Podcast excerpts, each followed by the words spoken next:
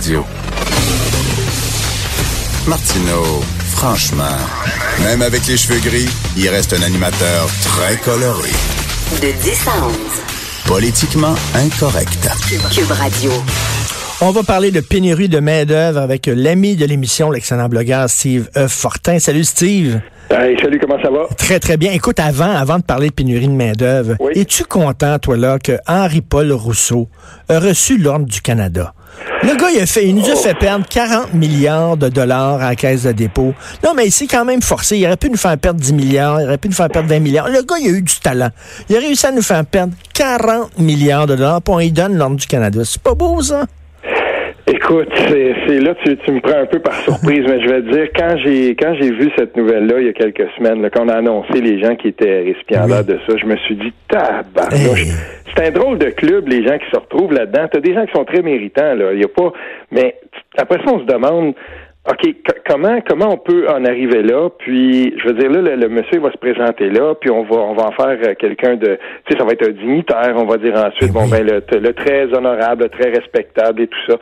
J'ai de la difficulté, moi, avec ces affaires-là. Ben Puis, oui. Puis tu sais, euh, quand il a quitté la caisse de dépôt, il est allé à Power Corporation. C'est-tu parce qu'il est chum avec les démarrais qu'il y a eu l'Ordre du Canada? Je sais pas. Je pose des questions. Peut-être. Pe- Ben, Peut-être pas. Je sais pas. Des fois, il faut faire des recoupements, mais il faut pas non plus.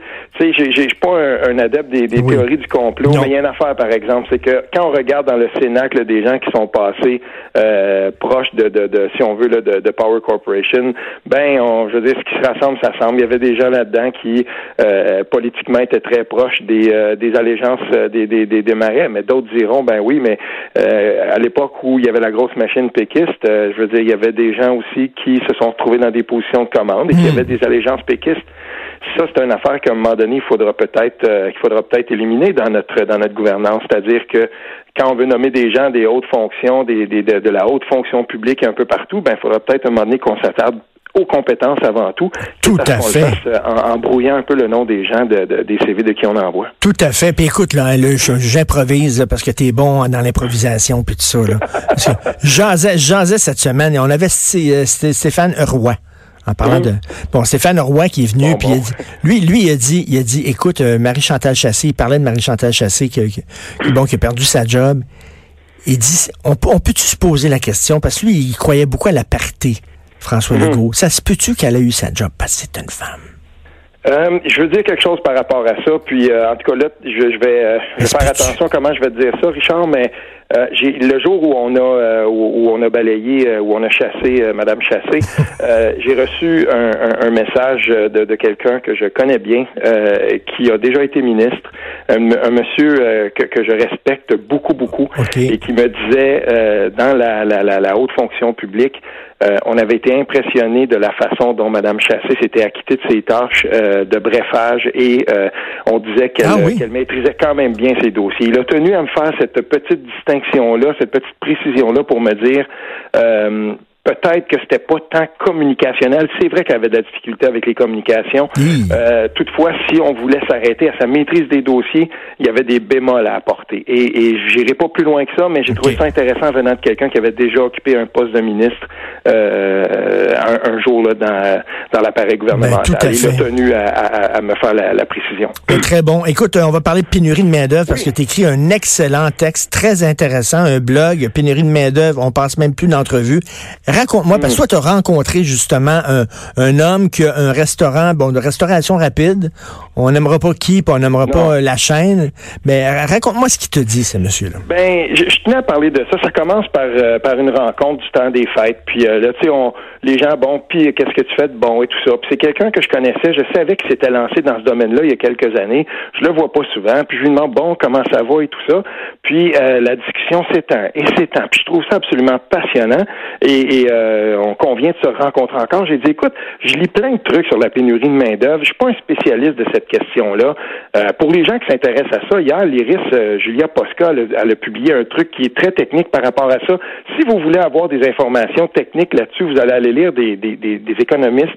Moi, ce que je voulais faire, c'était présenter la version d'une personne, d'un gars qui est plus jeune que moi, d'un, d'un, jeune père de famille qui décide, qui, qui investit tout ce qu'il a parce qu'il croit là-dedans, parce qu'il veut se lancer là-dedans. C'est un, le gars, il a, il a, un sens des affaires depuis toujours. Il s'est lancé en business. Il avait, tu sais, je veux dire, il, il avait quand même, puis il le fait là, à partir de rien. C'est pas un fils à papa, rien. Et d'ailleurs, c'est bien intéressant parce que dans ton texte, le gars, il dit, regarde, la finance, la gestion d'une entreprise, il n'y a rien là, il y a rien là. Le plus tough, c'est de, la, la, la main-d'œuvre. Trouver de la main-d'œuvre, c'est ça qui prend 80% de mon temps quasiment. Là. Ah oui, c'est et, quand j'écoutais, quand je l'écoutais me, me, me raconter euh, son histoire, je me suis dit j'ai le goût de le dire ça. Puis j'ai le goût et, là il faut faire tout de suite là, je lisais les tonnes de commentaires que j'ai reçus, les messages privés qu'on m'a envoyés. Euh, je veux dire une chose, on va tout de suite détruire un mythe là. Il y a des gens qui se lancent dans la restauration rapide euh, et qui sont peut-être déjà fortunés avant, puis pour qui ça va devenir une corde de plus à leur arc là, si on veut de, de leur grande architecture financière. mais il y a des gens aussi qui se lance là-dedans, comme euh, le monsieur dont je parle, euh, pour qui c'est l'emploi du temps principal. Puis, il faut faire attention de penser que tous ces gens-là, de façon indiscernée, sont riches et tout ça. Ça, ben pas non, Ben non. Et, euh, dans, ce, dans ce cas particulier-là, je veux dire, c'est tu, tu regardes ça, puis j'ai lu des trucs, là, puis je me dis, on va, on va mettre fin tout de suite à ce mythe-là, parce que c'est pas vrai que tu vas te mettre riche en investissant là-dedans.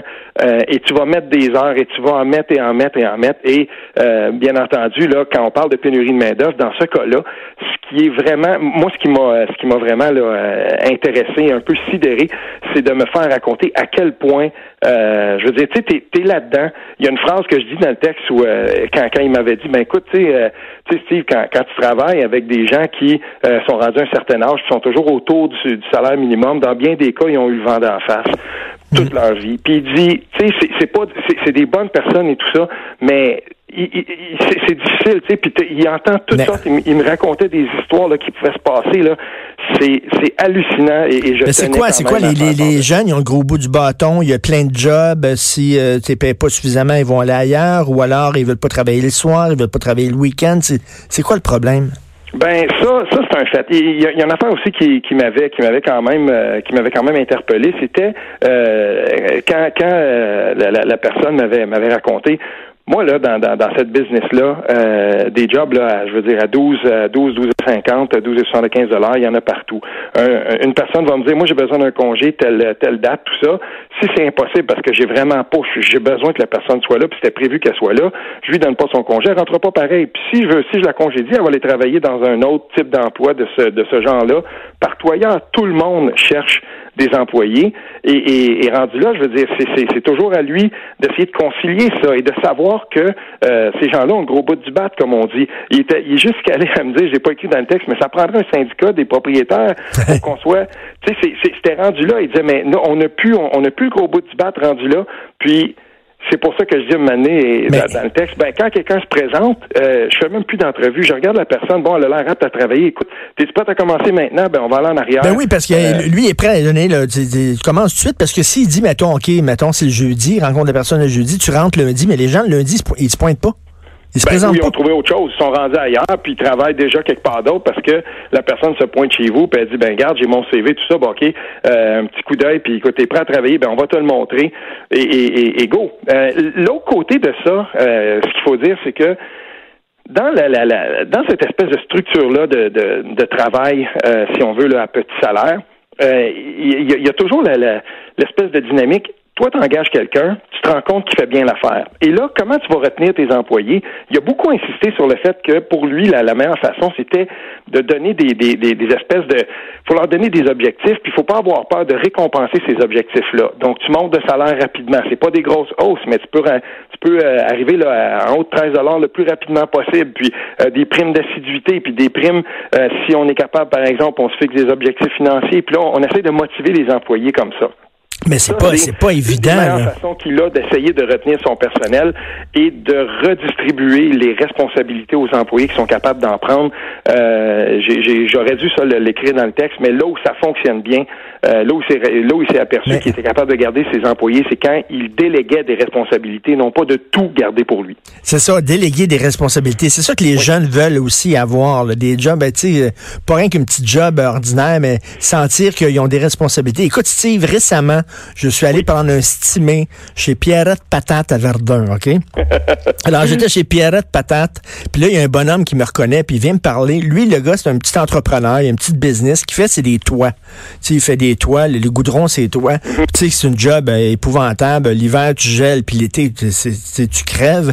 Il dit qu'il y a énormément de difficultés. Les jeunes, ça leur tente pas. Ils veulent pas faire ce job-là. Ils font ça deux jours, c'est trop dur, ils lancent. Lui, c'est ce qu'il a fait. Il est allé au Mexique. Il mhm. va rencontrer des gens, puis il fait venir ici. Il est fait venir ici, puis il leur donne la job. Et il leur donne la job. Ces gens-là sont pas naturalisés, ils devraient pas travailler. Il leur donne la job en dessous de la table. Puis les autres sont travaillants. Il dit travaille en maudit parce qu'ils en veulent la job. Puis là, je te pose la question. On est-tu plus paresseux que les immigrants? C'est les immigrants qui arrivent ici, là. Tu sais, le cliché, les immigrants qui arrivent puis qui se font vivre par l'État, pas vrai. Ils arrivent ici puis ils veulent travailler fort, puis ils travaillent fort, puis bon. On dirait que eux autres prennent des jobs que les Québécois de souche veulent pas prendre. Ça les J'ai difficulté avec ça, Richard, puis je vais t'expliquer pourquoi. Euh, c'est drôle que tu parles de, toiture parce que plus jeune, c'est un des emplois que j'ai fait. Ah oui, euh, mon ancien hein? beau-père était propriétaire d'une compagnie de toiture dans l'Outaouais. J'ai fait ça. Écoute, c'est vrai que c'est un, un chien, c'est un chien de travail, c'est difficile. Mais là où je suis pas d'accord, c'est que si on fait ça, si on commence à faire venir des gens, euh, j'ai aussi travaillé dans le tabac à un moment donné, je sais pas si tu te souviens, dans le coin de Joliette, là, Saint-Thomas de Joliette, on faisait le tabac encore là, il y a une vingtaine d'années. Je me souviens qu'il y avait certaines fermes euh, qui faisaient déjà affaire avec des gens du, du Guatemala ou des Mexicains. Puis euh, il y avait comme deux façons de voir les choses. Puis là, tu faisais venir des, des, Mexicains, mais des fois ça pouvait être un petit peu plus difficile. Je me souviens encore de, de, je nommerai pas le nom, là, mais d'un monsieur là, de, de Lanoret qui avait fait ça. Puis à un moment donné, il, il s'était retrouvé aussi avec les Mexicains qui voulaient se faire un syndicat et tout ça. Ah oui. L'affaire qui arrive, c'est que euh, ces emplois-là, à un moment donné, il va falloir qu'on se pose la question est-ce qu'on veut faire monter toute la structure financière pour que euh, on arrive à une espèce de salaire minimum décent qui va faire en sorte que euh, on va reconnaître ce qu'on met dans un emploi en fonction de, du coût de la vie, de ce que ça coûte vraiment pour vivre. Et, c'est là que tout va se jouer. Puis quand on va faire venir des gens d'ailleurs, ben on voudra pas non plus nécessairement ne leur, ne leur offrir comme euh, comme horizon que les emplois que les que les gens d'ici ne veulent pas ne veulent pas ou ne peuvent non non c'est sûr non c'est sûr. sont pas intéressés. Si on fait ça on va créer deux on va créer deux classes de citoyens. ben oui on va avoir des immigrants qui vont faire des petites job-in euh, dont on veut pas puis on va avoir des Québécois de souche qui vont faire des jobs. non je comprends mais mais je te dis là dans dans dans l'attitude. Il semble j'ai l'impression que le Québécois il va au centre d'emploi puis il check les les jobs qui sont disponibles puis moins faire ça. Moins faire ça ce job là moins ah, bah, pas en tout, ça m'intéresse pas. Fait lui, il dit, regarde, j'étais obligé d'aller au Mexique. C'est la seule place où je pouvais en trouver. Euh, c'est drôle parce que j'ai une petite ligne dans mon texte où je parle de ça justement, Emploi Québec. Euh, à titre d'employeur, il y en a beaucoup qui vont qui vont euh, qui vont justement l'afficher leur emploi là. il a tenu quand même à me dire au micro, si on veut là, enregistrer, parce que des fois tu fais des trucs off the ben record. Ça, je l'ai publié parce que c'était on the record. il a tenu à me préciser que pour lui, les, les de, d'afficher ses emplois chez Emploi Québec, ça n'avait jamais mené à un emploi. Il dit qu'on recevait des CV de gens qui étaient là, c'était beaucoup plus pour garder leur leur dossier ouvert que pour travailler. Et, et, là, là-dessus, quand je lui ai demandé d'élaborer, ben je voyais bien que euh, c'était pas une histoire de, de, si on veut, de nationalité ou peu importe. Tu sais, je veux dire, quelqu'un qui avait un dossier là, des fois, on va dire, ben il faut que tu aies porté des CV, il faut que tu sois en recherche active d'emploi. Mais je veux dire, euh, si, la personne s'aperçoit que manifestement veut pas travailler, ben tu peux pas la forcer non plus. Là-dessus, il me l'a, il me l'a raconté, puis il me l'a raconté avec beaucoup de détails. Je n'ai pas douté du tout euh, de, de ce qu'il me racontait.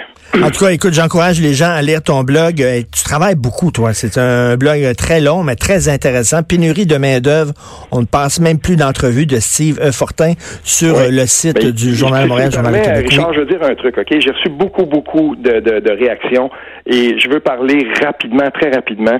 Euh, un monsieur qui, a, qui est dans le domaine de, de un bistrot hyper branché, tout ça. Euh, il me dit, écoute, j'ai lu ton texte, ça m'a, ça m'a vraiment, comme c'est venu me chercher. Euh, lui, il est dans un domaine où, tu sais, je veux dire, son bistrot, ça fonctionne quand même bien. Il y a des gens là, c'est une place huppée.